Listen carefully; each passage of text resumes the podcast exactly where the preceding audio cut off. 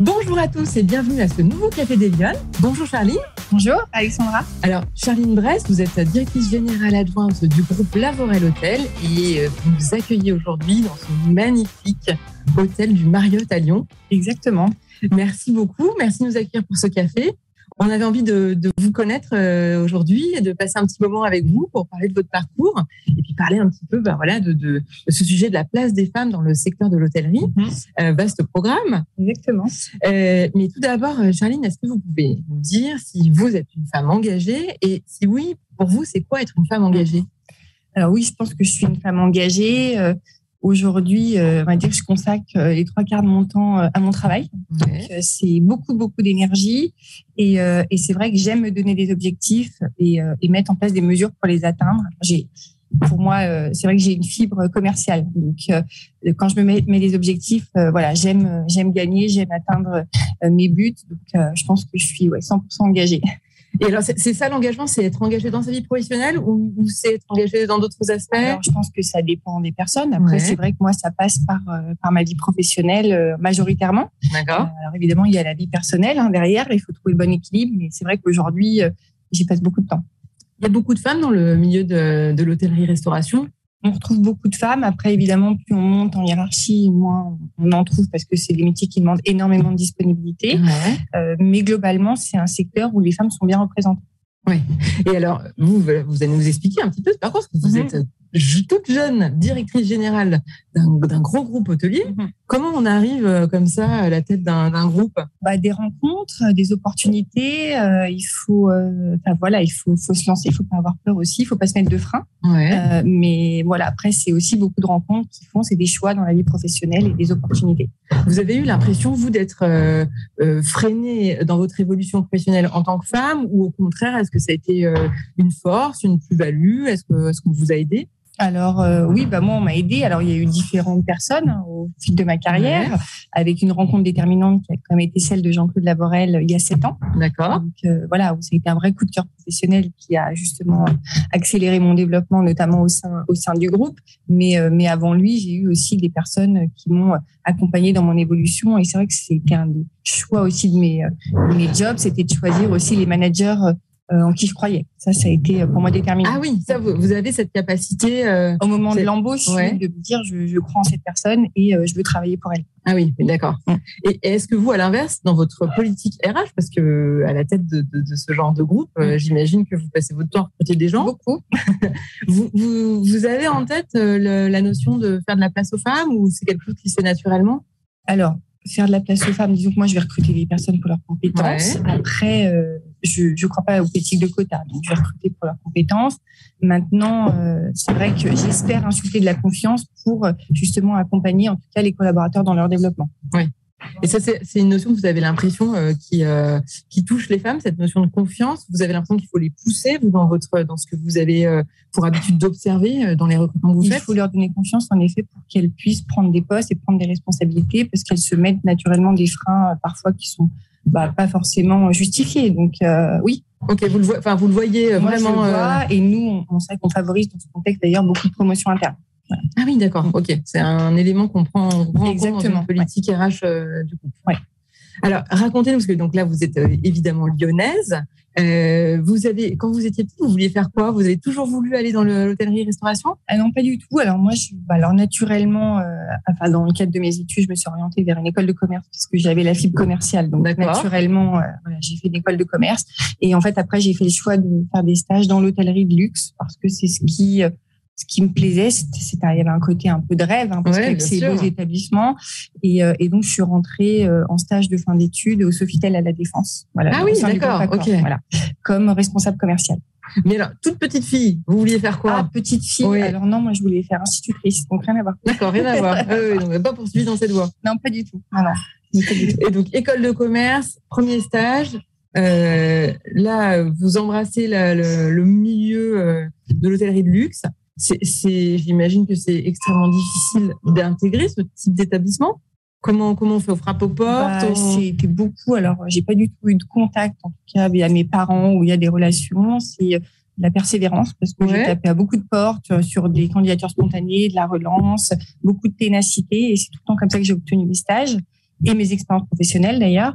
Et, et c'est comme ça que j'ai pu voilà intégrer le groupe Accor. Et donc vous intégrez ce groupe et, et là donc vous, vous y faites quoi Donc je suis commerciale donc pour un établissement et je vais sur les marchés UK et américains pour commercialiser mon établissement. Donc, vous avez un petit peu capitalisé sur les langues, j'imagine, pour sur l'anglais, euh, voilà, dans, dans ce contexte-là. Ok. Et donc là, vous faites ce premier stage et vous vous dites Banco, c'est ça que j'ai envie de faire. Banco, j'ai envie de faire ça. Alors j'ai toujours des objectifs, c'est-à-dire que euh, quand j'intègre ce, euh, ce, stage, je veux euh, faire le poste de directrice commerciale parce que je vois toujours le step d'après. C'est bien, d'accord. Et, et, donc je me dis quels sont voilà les objectifs à mettre en place pour atteindre pour atteindre ce job.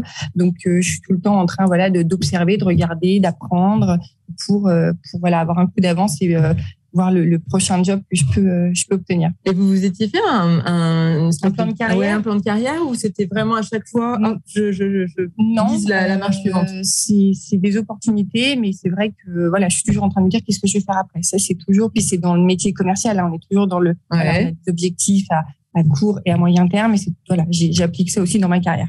Oui, c'est ça. Et alors, donc là, euh, vous faites. Euh, donc, après ce stage, vous enchaînez je, suis je suis embauchée. D'accord, vous restez sur place. Je reste dans cet établissement. Après, euh, au sein du groupe Accor, je veux prendre plus de responsabilités et, et on me dit que je suis trop jeune pour être directrice commerciale. Donc, je veux prendre plus de responsabilités sur la fonction commerciale. Donc, je prends un poste de responsable grand compte. D'accord. Donc là, je commercialise les, à l'époque, 4000 hôtels Accor pour euh, justement un portefeuille de clients grand compte. Et donc grand compte, ça veut dire quoi euh, C'est un, bah, en fait on s'occupe des négociations euh, pour l'ensemble des hôtels à port pour certaines entreprises sur vraiment le marché ah, corporate. Ah oui, ok. On négocie des grosses flottes, des des choses comme ça. C'est ça. D'accord. Ok. Et ça, ça vous, ça vous botte ah ça, bah ça, ça m'a plu parce qu'il y avait des gros enjeux hein, derrière. donc ouais, ça j'ai bien aimé, j'ai bien aimé. Mais c'est vrai que pareil, je suis restée quatre ans dans cette fonction. Et après, je voulais voir autre chose. Et c'est euh, à cette période où justement il y a toutes les euh, agences de voyage en ligne comme Booking.com qui sont arrivées sur le marché. Je me suis dit c'est la tendance, il faut que je prenne ce, ce cap. Donc j'ai intégré une solution digitale, euh, une solution allemande, et j'ai rejoint en fait cette entreprise pour prendre la responsabilité justement au niveau des régions. Et, et, donc j'ai monté une équipe commerciale et développé développer euh, ce, ce, groupe en fait en région euh, au niveau de la France. Ah oui, donc en fait vous vous fixez un peu des challenges à chaque fois. Vous essayez de vous dire euh, qu'est-ce que je peux rajouter comme corde à mon arc. Exactement. D'accord. Donc ça j'ai fait ça aussi pendant quatre ans. Et l'hôtellerie me manquait parce que la solution digitale, bon bah c'était bien, ça avait le vent en poupe, mais le métier pur, parce que c'est un métier de passion, me manquait cruellement. Donc j'ai souhaité revenir vraiment au cœur des opérations. Et là, bah, j'ai rencontré Jean-Claude Lavorel. Ça fait sept ans maintenant. D'accord. Ok. Et je suis rentrée comme directrice commerciale et marketing dans le groupe il y a 7 ans.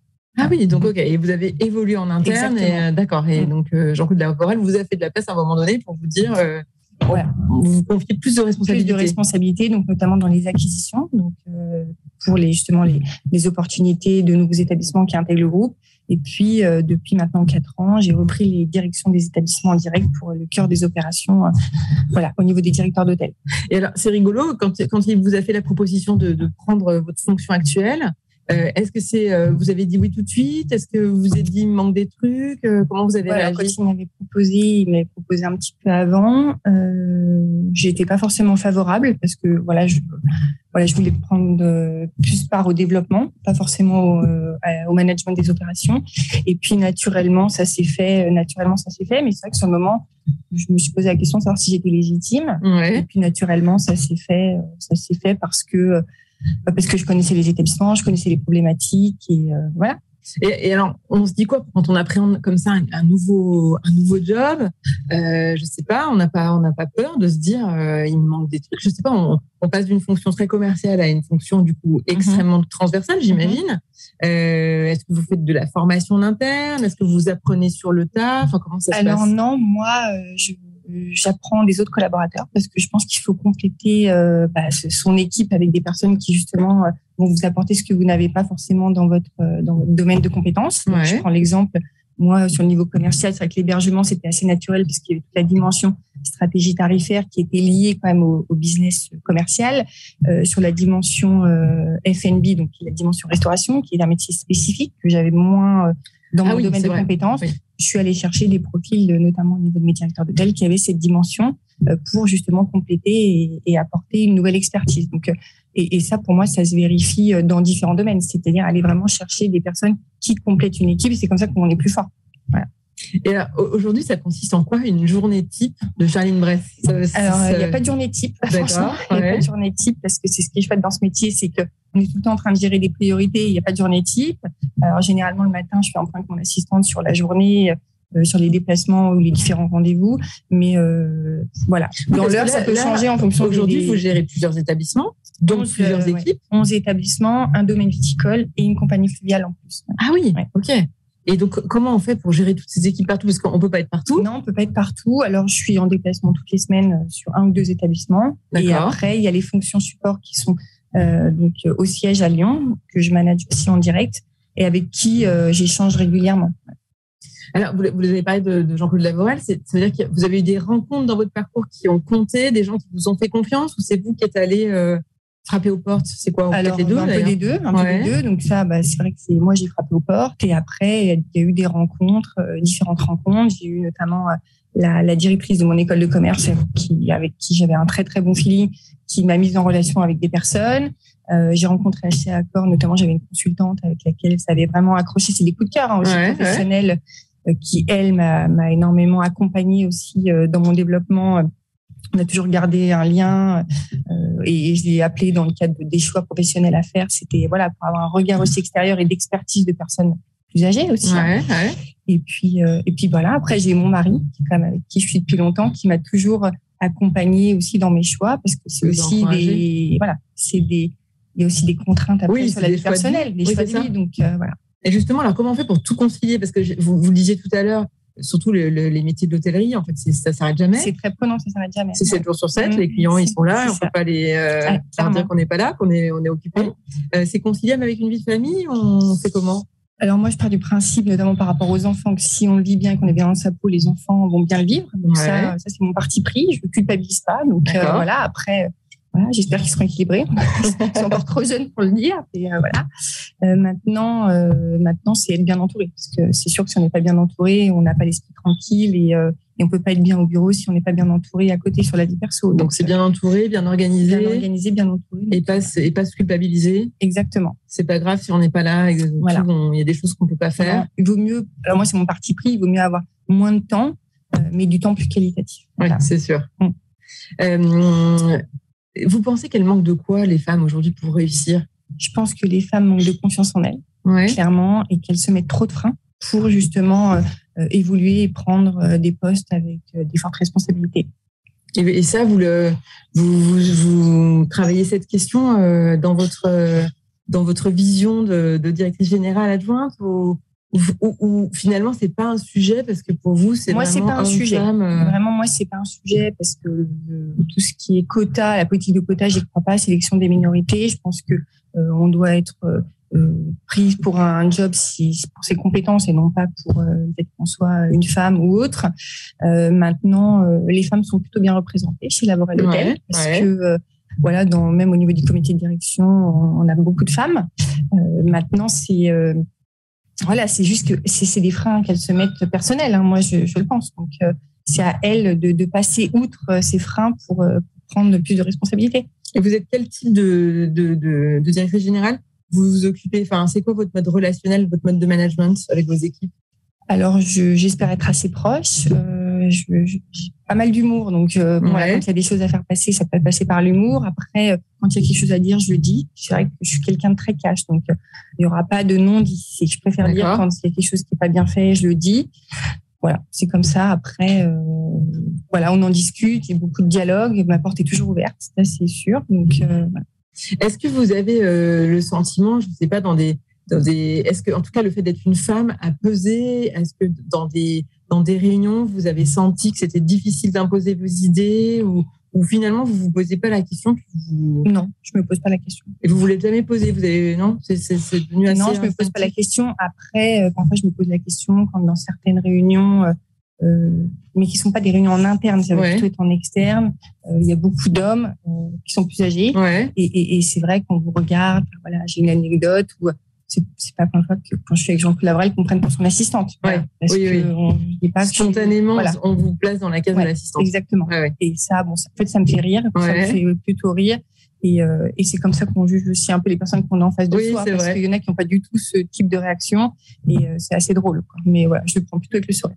En tous les cas, ça vous avait jamais empêché de, de, de proposer, d'insuffler du, du, changement? J'imagine que euh, voilà, quand on prend ce type de, de, poste, on, forcément, on amène des choses nouvelles. Donc, mm. euh, Non, parce que ça, c'est ça. Moi, je dis les choses. Donc, quand je veux faire passer mes idées, je, je, je vais euh, voilà passer de l'énergie peut-être. Mais si je veux voilà donner euh, des exemples, je vais euh, voilà, je vais me battre pour mes idées et, euh, et j'essaierai que ça soit mis en application en tout cas en la mesure du possible. Mais non, ça, je vais me battre pour ça. En tout cas, vous avez jamais eu le sentiment que parce que vous étiez une femme, c'était un frein dans votre management, dans votre dans vos prises de décision? Non.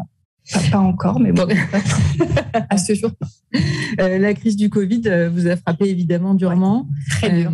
comment, comment les choses se passent aujourd'hui pour vous? Comment ça redémarre? Est-ce que alors c'était compliqué, on va dire pendant deux ans. Là, ça repart très très bien on dirait sur la partie business, parce que les clients sont au rendez-vous. Là où c'est un peu plus compliqué, c'est que les collaborateurs le sont un peu moins. On a des grosses problématiques liées à notre secteur d'activité et de recrutement. Et ça, c'est euh, voilà, c'est dramatique aujourd'hui, parce qu'on est même c'est sociétal hein, pour moi. C'est-à-dire que les gens veulent moins travailler, en tout cas veulent prendre plus part à leur vie personnelle, parce que ce sont des métiers forcément on travaille quand les autres ne travaillent pas. Et, euh, et, là, c'est très compliqué. Donc c'est la gestion de l'humain, c'est garder ses talents déjà qui sont chez nous et puis euh, bah, trouver des idées un petit peu novatrices pour attirer les nouveaux euh, les nouveaux talents et ça c'est c'est vraiment l'enjeu euh, l'enjeu d'aujourd'hui. Alors ça veut dire c'est aussi peut-être des opportunités pour les Lyonnes qui nous regardent de, ah bah, de, rentrer dans des groupes prestigieux. Ah oui bah ça les, les, candidatures vous pouvez vous pouvez regarder sur notre site internet on a plein de postes ouverts.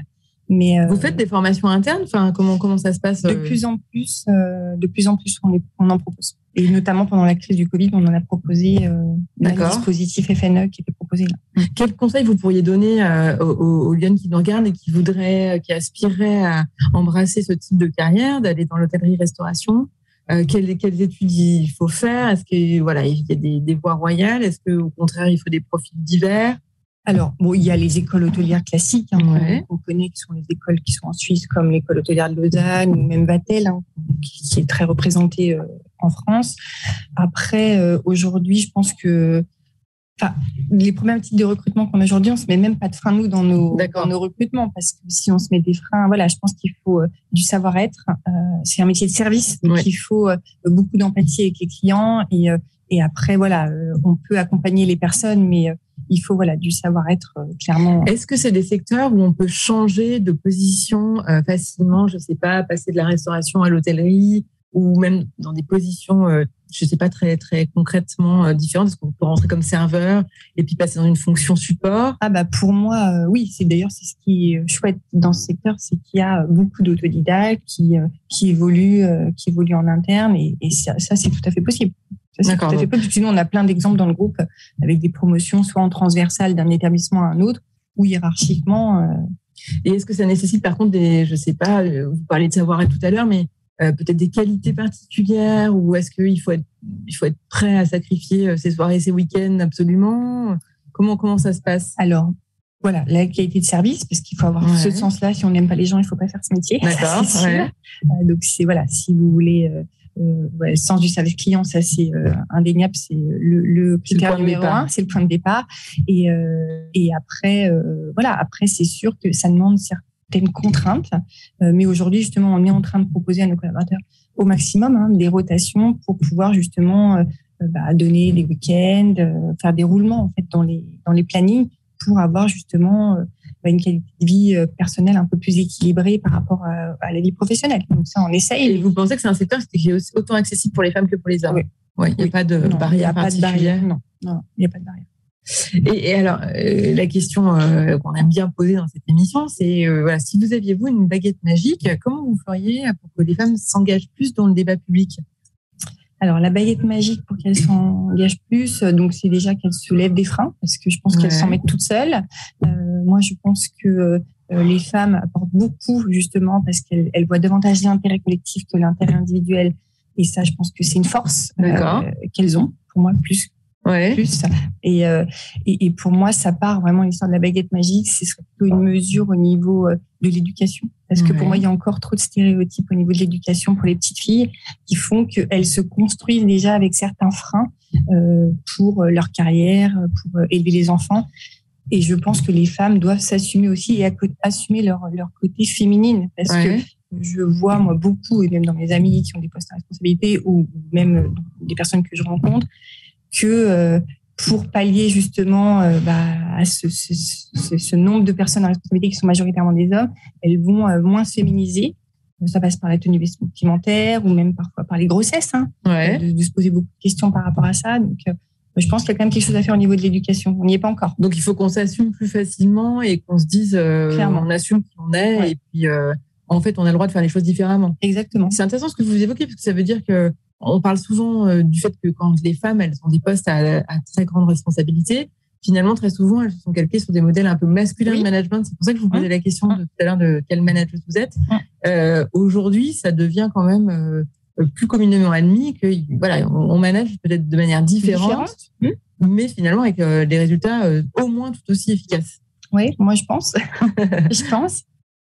Et donc là, l'idée, ce serait peut-être dans, dans l'éducation, en tous les cas, de euh, continuer à dire aux, adolescentes ou aux jeunes, voilà, euh, les filières scientifiques. Euh, oui, qu'elles que, se mettent pas de frein et que, et que oui, elles vont avoir des enfants, mais que c'est compatible avec un poste à responsabilité. voilà, que voilà, on, on, va y arriver. Mais c'est vrai que je pense qu'il y a encore beaucoup trop de freins qui sont mis voilà, pour les petites filles, elles se construisent avec ça. Donc naturellement, et puis l'éducation évidemment des parents, parce qu'après on a tous nos, voilà, on a tous nos croyances et puis nos, nos, parents qui, voilà, qui nous insufflent euh, des choses. Oui. Voilà. Très bien. Mais écoutez, euh, Charline, merci beaucoup d'avoir pris euh, ce café des ce matin avec nous. J'espère que vous avez passé un agréable moment, vous avez appris plein de choses. Et puis, bah, je vous invite à nous retrouver à la semaine prochaine pour un nouveau Café des Merci Charline. Merci Alexandra, à bientôt.